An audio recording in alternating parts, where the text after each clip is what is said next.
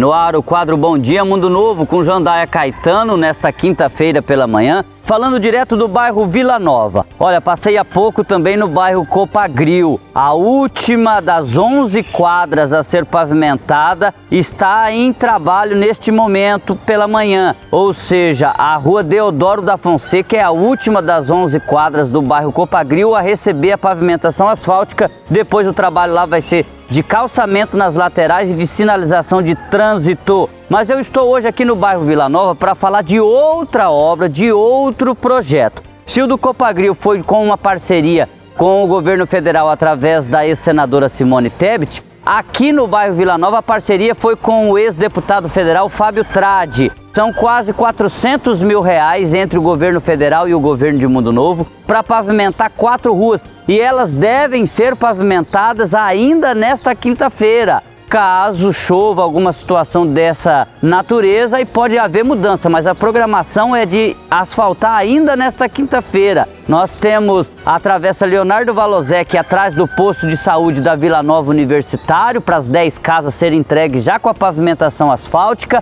e mais duas quadras na Guarani e essa aqui da Carlos Gomes. A rua Carlos Gomes ela fica entre a Princesa Isabel e a Juvencio Ferreira da Silva.